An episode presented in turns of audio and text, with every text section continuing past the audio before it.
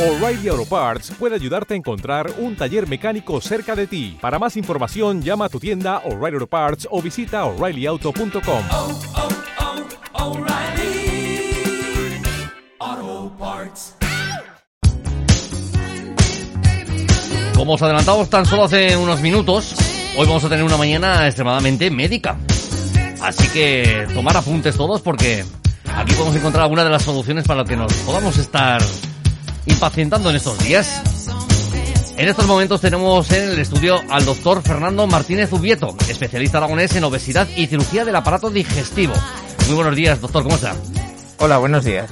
¿Qué tal? ¿Cómo, cómo estamos, cómo hemos llevado las navidades y Filomena? Pues las navidades como se suelen llevar, pues haciendo excesos gastronómicos, tanto de comida como muchas veces de bebidas que no son muy adecuadas, pero bueno, es algo ya inherente a las navidades. A las navidades ya muchas celebraciones. Hoy día es muy típico que, por lo menos en nuestro país, la mayoría de las celebraciones, cuando queremos celebrar cualquier cosa, pues lo hagamos con a- con algo gastronómico, o sea, es algo muy muy típico y en las navidades pues mucho más claro. Las fechas navideñas pueden ser quizás, aunque haya excesos en cantidad, a lo mejor sean unas dietas mm, más saludables. En Navidad no, no hay dietas saludables.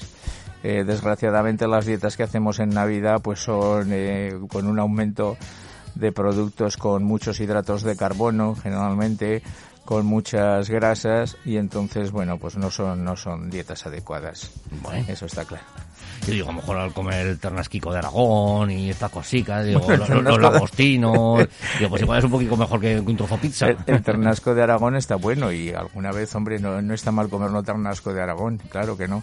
Lo que pasa que claro evidentemente si queremos si queremos mantener un peso si queremos mantener eh, pues un, un, eh, un estado de salud eh, eh, bueno pues la dieta es posiblemente la cosa más importante que tenemos que tener en cuenta Aunque en esos días eh, casi todo el mundo se, se salte ese- este tipo de dietas, termina, mm, termina el año nuevo y después de los excesos que has podido cometer, dices, pues bueno, ahora ya viene la relajación. Pues no, nos han puesto el Día de Reyes y tenemos un roscón para terminar ya de hacerlo más redondo todo, ¿no? Efectivamente, y encima en Zaragoza, como a final de mes, tenemos también San Valero, que también es muy típico el roscón.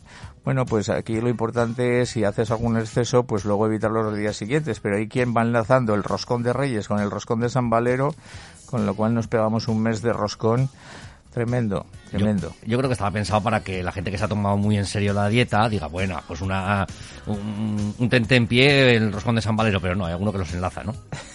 efectivamente, efectivamente. Además, hay una cosa muy complicada. El, eh, las personas que tienen tendencia a engordarse o que no son capaces de llevar una dieta adecuada durante un tiempo, eh, la, la- la capacidad de engordarse es muy fácil. Es decir, con, con pequeñas transgresiones enseguida se engordan. En cambio, la posibilidad de perder kilos, eh, eh, mucha gente es complicadísima y, y conforme nos pasa la edad, pues mucho más complicado cuando nuestro gasto energético habitual va, va disminuyendo. Uno de esos factores que también influyeron fueron ese primer confinamiento que tuvimos, en los que, pues bueno, había gente que evidentemente se pusieron un poco las pilas y el hacer deporte dentro de casa, pero, pero evidentemente yo creo que la gran mayoría a un kilito de más nos echamos. Sí, sí, sí, y más de un kilo. Además es curioso porque sí que sí que se ha estudiado, hubo varios estudios, ha habido varios estudios que han recogido lo que ha sido el, el, el aumento de peso durante la pandemia. Hay uno muy interesante que dice que por lo general el, confinamiento ha supuesto un aumento de peso en la gente, pero curiosamente la las personas que tenían ya un aumento de peso importante con respecto, es decir, que tenían un índice masa corporal alto, estas personas durante el confinamiento se han engordado más que la media. Es decir, que las personas que ya tenían sobrepeso y sobre todo una obesidad han tenido mayor incremento de peso que no una persona que estuviera con un peso normal o a lo mejor un sobrepeso. Esto ya es muy indicativo de que muchas veces las obesidades van directamente eh, relacionadas con la ingesta que se hace y, la- y las malas dietas que se hacen. Bueno, llegamos los primeros de año, los propósitos que, cada uno nos marcamos como objetivo para cada año. No sé quién se marcó el objetivo del 2020, pero no nos hicieron caso a ninguno porque menudo añito hemos llevado. Y vamos en este 2021 con los nuevos objetivos. La gente quiere hacer deporte a primeros de año, se quiere apuntar a los gimnasios, quiere adelgazar, se quiere poner guapo, quiere dejar de fumar. mm, ¿cuántos se cumplirán? Bueno, eh, eh, se deben de empezar a cumplir ya. Este es un año, este es un año 2021 que yo, yo digo que es un año prometedor. Es un año prometedor porque estamos viendo pues ya posiblemente el final de la pandemia con el inicio de las vacunaciones. Cuantas más personas se vacunen, pues aumentarán la, la inmunidad eh, en general, junto con las personas que lo han padecido, desgraciadamente, con lo cual las posibilidades de contagio irán disminuyendo. Y puede ser un año prometedor si tenemos en cuenta también que, que bueno, pues que, que la otra pandemia, otra pandemia que junto con la del COVID tenemos y seguimos teniendo desde hace un tiempo, es la pandemia de la obesidad.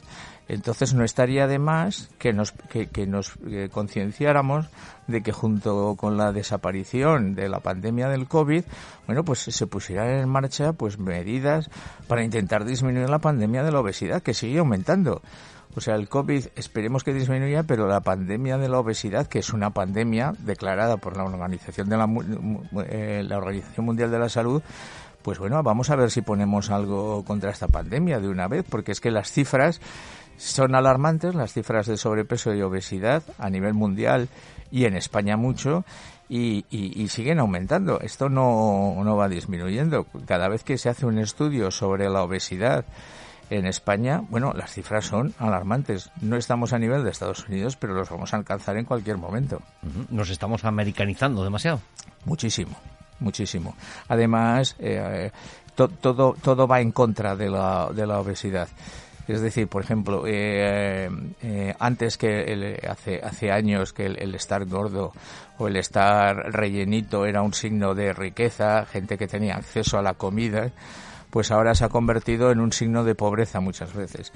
Es decir, que con la aparición de las, de las comidas basura, de, de, alimentos muy calóricos, muy baratos, pues ahora eh, la obesidad ya tiene una relación también muy directa con, con, eh, con, si no la pobreza, pues, pues un poder adquisitivo bajo.